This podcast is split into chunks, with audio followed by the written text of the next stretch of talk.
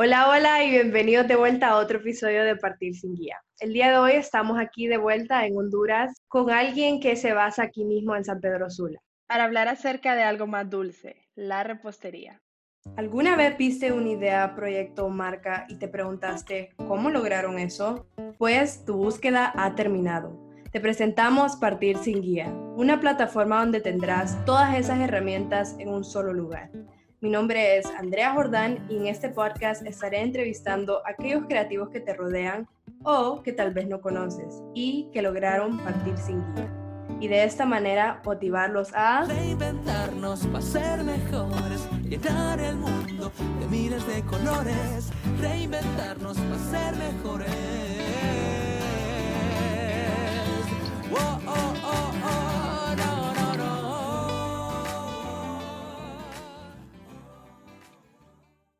Alisa Tinoco, repostera basada en San Pedro Sula, creó su marca dulce llamada Confite Bakery en enero del 2017, cuando comenzó vendiendo sus postres entre sus amistades. Fue creciendo y con el uso de pop-up stands, empezó a hacer ventas en diversos supermercados alrededor de la ciudad. A medida que sus postres recibían más demanda, pasó a tomar pedidos en línea usando su página de Instagram conocida como arroba confite bakery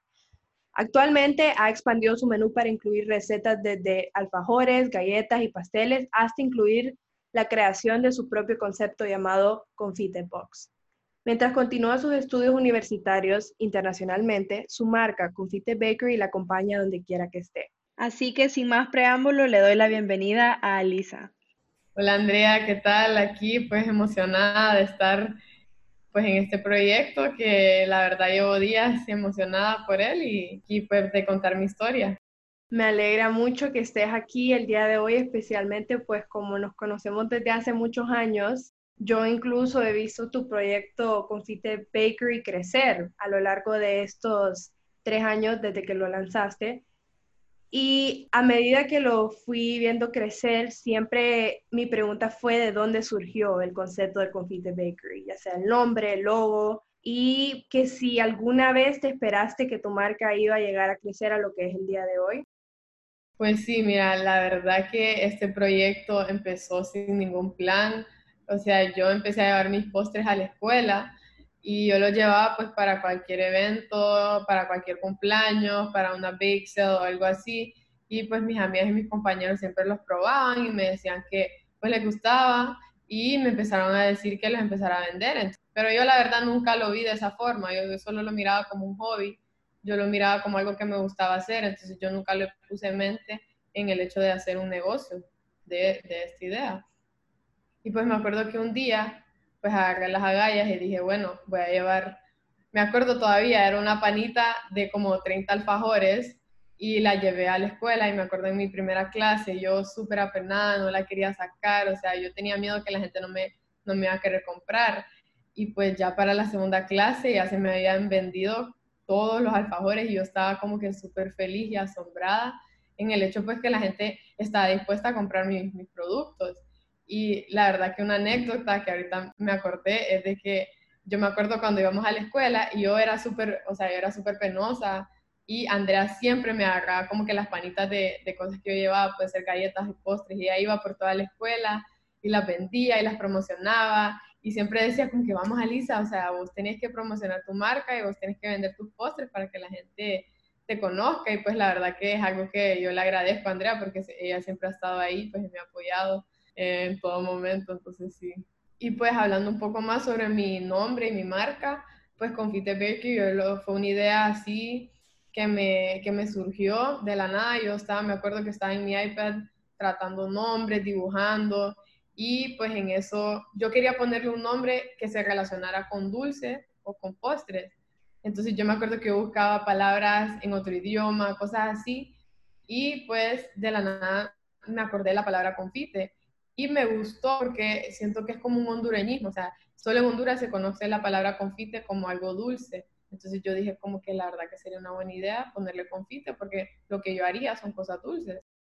Pues entonces fui probando diferentes fonts hasta el final que saqué mi logo y yo quería que mi logo tuviera algo que resaltara, algo que dijeran como que, ah, eso es confite bakery. Entonces yo me inventé la flor, la flor que es el, el icono, pues se puede decir, de mi marca, la florecita rosada, que es la que yo siempre pongo en todos mis posts, en cualquiera de mis cajas, en mis productos, siempre la agrego. Entonces, la verdad que, que sí, así fue como, como fue surgiendo mi marca y pues mis, mis productos. Y bueno, qué chistoso que mencionas eso, porque cabal me acuerdo en la escuela cómo todo se te vendía súper rápido, llegabas con panas de productos y todo se te iba en la primera hora y eso pues da mucho a decir el hecho que tus productos, tus postres eran buenos, que, la, que había demanda, que la gente le gustaba y los compraba. Lo cual es algo muy importante hoy en día porque a raíz de que existen muchas reposterías actualmente, es muy importante encontrar ese factor que te diferencie de los demás, porque de esa manera vas a tener esa clientela constante y esa clientela fiel que pues has construido el día de hoy. Entonces, ¿cuál consideras vos como fundadora de Confite que es ese factor que te diferencia del resto de, de tu competencia? Pues la verdad que algo que me diferencia a mí después de otras panaderías y reposterías aquí en San Pedro es de que yo no estudié para esto, o sea, yo estoy estudiando para algo completamente diferente y yo esto lo hago así como dije anteriormente como un hobby, es algo que a mí me apasiona bastante y lo hago por amor a la cocina. Entonces yo, lo, yo no lo veo como un negocio, sino yo lo veo por algo que me apasiona. Entonces yo considero la verdad que un postre eh, le puede agregar el día a alguien, entonces el hecho que yo le puedo sacar una sonrisa con una mordida a mi postre, la verdad que eso me llena a mí bastante. Y pues la verdad que un consejo que yo le daría a las personas que quieren crear su propia marca, ya sea de postres o de confites o de dulces, es de que le agreguen su propia esencia, o sea, que le pongan algo que sea único, algo que solo ellos tengan para que se diferencie de, todos los otros postres que hay en el mercado, especialmente con algo como la comida, que la gente tiende a acostumbrarse o a aburrirse del sabor, no solo del sabor, sino que también la presentación. Entonces vos tenés que estar como que en un constante cambio o como ustedes dirían, un estarse reinventándose para poder innovar tus postres y pues ofrecerle al público o a tus clientes algo que pues que nunca han probado.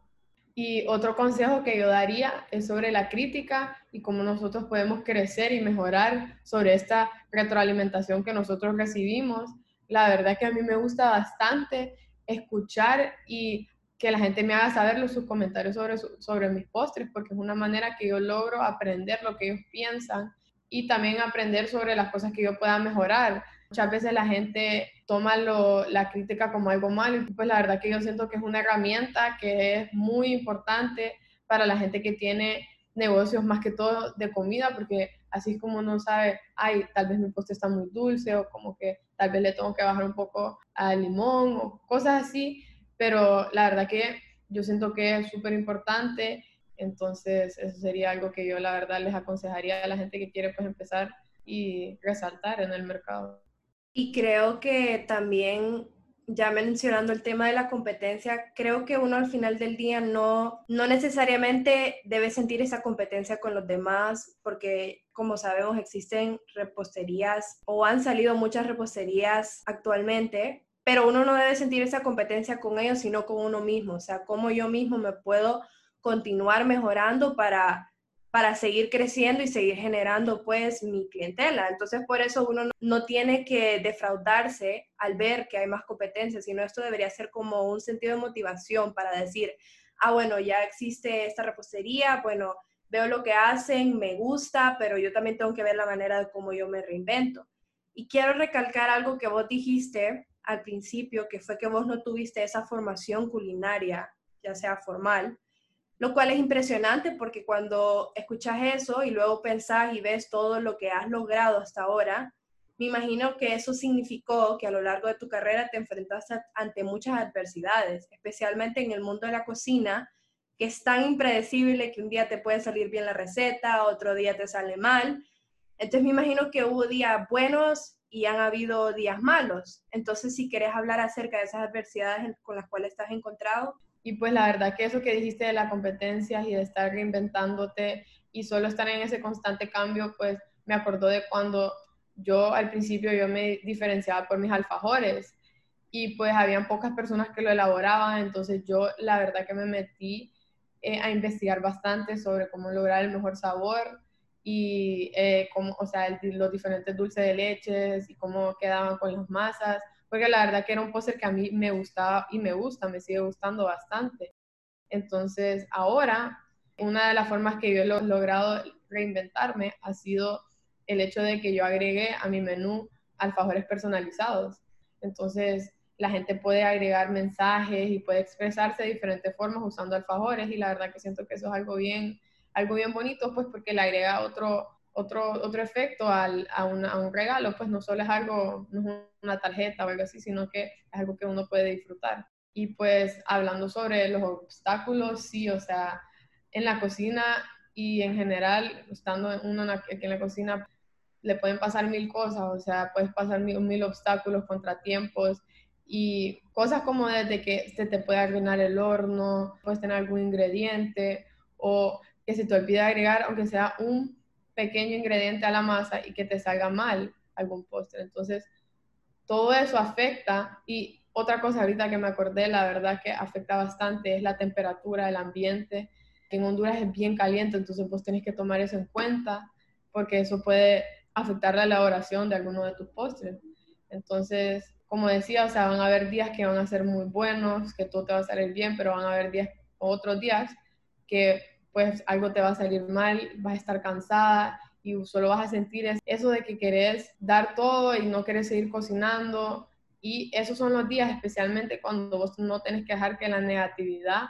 llegue a tu cabeza. Vos lo que tenés es que seguir adelante, aprender a ser fuerte y ser perseverante, porque algo que la verdad yo he aprendido durante todo este proceso es sobre la perseverancia, o sea, uno solo tiene que seguir adelante y pues ver el lado positivo de las cosas y tener tus metas en frente y saber de que vos vas a lograrlos. Y pues ahorita durante esta época de cuarentena, la verdad que siento que mucha gente que tiene negocios, no solo panadería, sino que negocios en general se pueden identificar que pueden haber tenido bastantes obstáculos y contratiempos pues yo más que todo en el tema del abastecimiento de productos, porque los súperes pasan cerrados, no puedo ir al súper cuando yo quiera, no puedo andar en las calles por, el, por lo de la terminación, entonces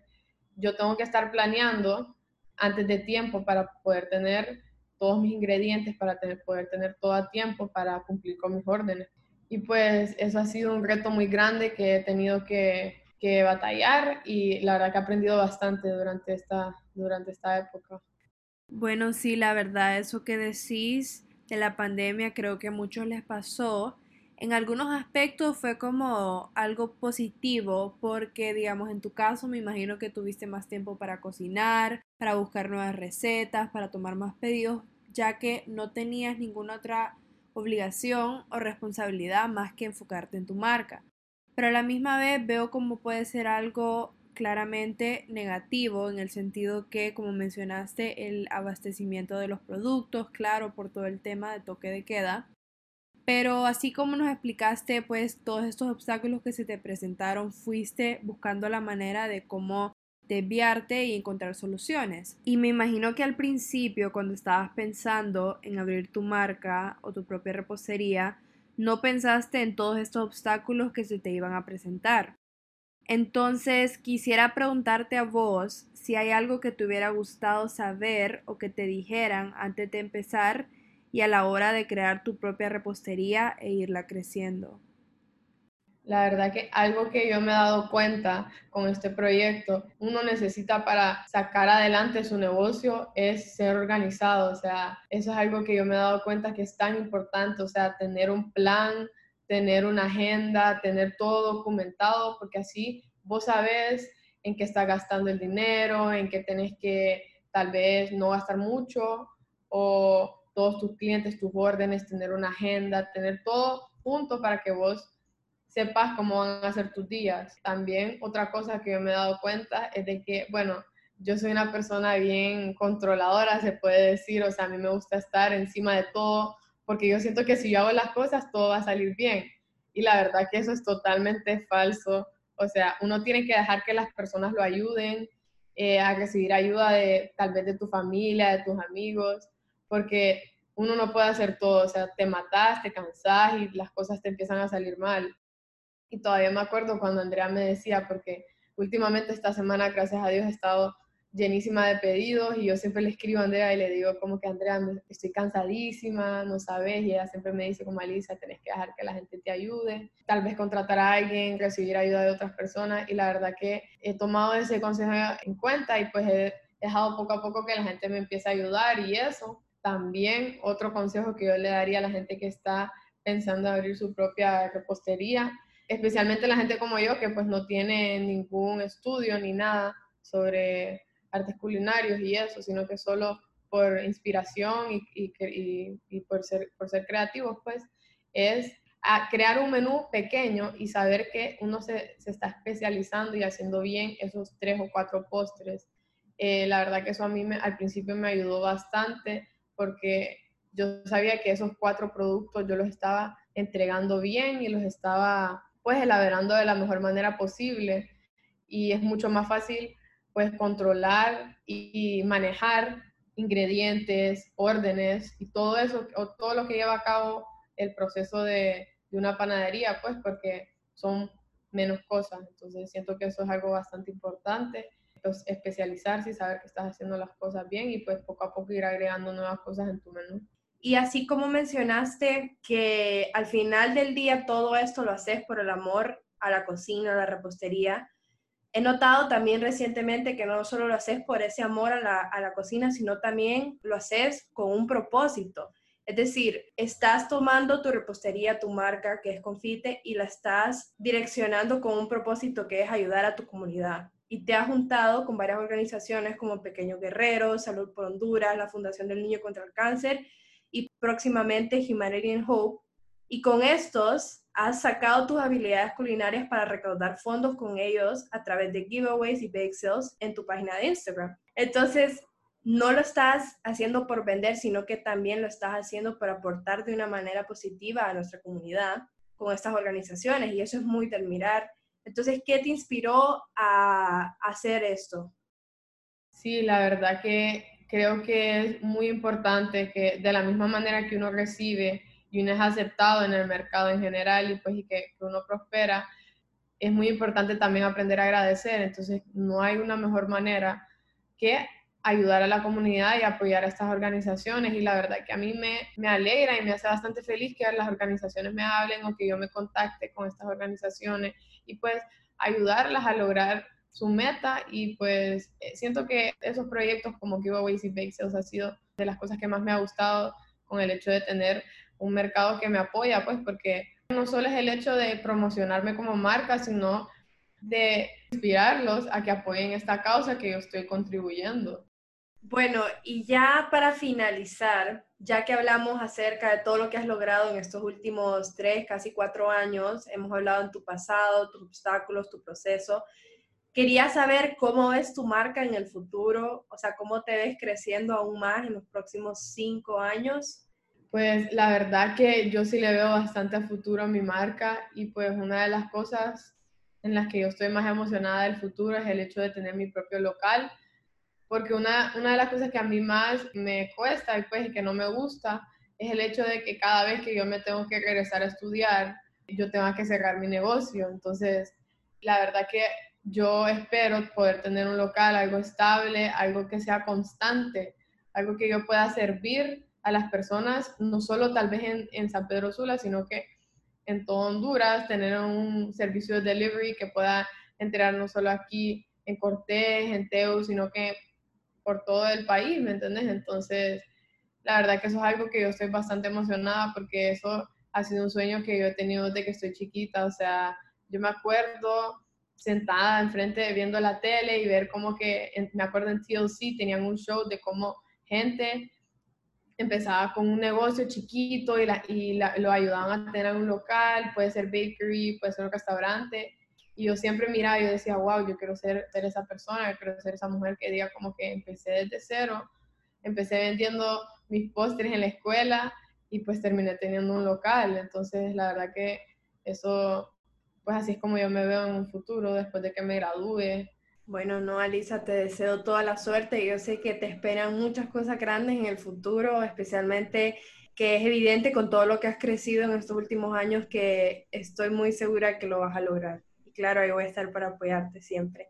Entonces, no, te quería agradecer por estar aquí conmigo el día de hoy y agradecerte por tomarte un tiempo de tu agenda súper ocupada, porque yo sé que pasás hasta los queques, como dicen, con todos los pedidos y todo durante el día, que hasta incluso es increíble cómo lo logras, pero no, te admiro muchísimo, entonces muchísimas gracias por estar aquí el día de hoy, por apartar un tiempo de tu agenda para estar y platicarnos un poquito acerca más de tu marca y de Confite. Bueno, no, Andrea, muchas gracias a vos y la verdad que cuando quieran, o sea, yo, como te contaba antes de que empezaba este episodio, yo nunca había tenido la oportunidad de contarle pues mi, mi aventura a nadie, solo pues yo sola se la había contado a mis amigas y pues obviamente a mis papás y a mi familia. Y pues siento que esta ha sido pues una gran oportunidad para mí expresar y que la gente me vea un poco más, que me conozcan un poco más, porque mis clientes la verdad que no saben, yo creo que la mayoría no saben que yo soy una, pues una chava de 20 años entonces siento que es una manera bien, bien interesante pues de, mostrarle al mundo quién soy. Así es, exactamente, Alisa. Y es por eso precisamente que, que tenemos esta plataforma para ustedes, los creativos, los emprendedores, para que conozcan la voz, la cara detrás de esas marcas que han logrado ser exitosas pues hasta el día de hoy. Y es precisamente porque te invitamos el día de hoy. Entonces, muchas gracias. Y si quieren comprar o hacer pedidos a Confite Bakery. Están en Instagram como arroba Confite Bakery. Cualquier cosa en su menú es recomendadísimo y es delicioso, así que ya saben, más ahora que tiene sus dos nuevos elementos que son los alfajores personalizados y su Confite Box. Y ella toma pedidos por DM. Y si no quieren pedir tan solo para, para ver esas deliciosas delicadeces que hace, que se te hace agua en la boca. Entonces, si quieren ver nuevamente, su red social está como arroba Confite Bakery. Y para concluir, ya saben que también nos pueden seguir en nuestras redes, en Instagram y Twitter como arroba partir sin guía, ya que estaremos posteando más anuncios e información acerca de nuestros invitados y también si quieren escuchar un poco más acerca de la historia de Alisa y un resumen, un recap de este episodio, pueden ir a nuestra página partirsinguiapod.com para leer su blog post. Fue un placer, mi nombre es Andrea Jordán y lo veré próximamente.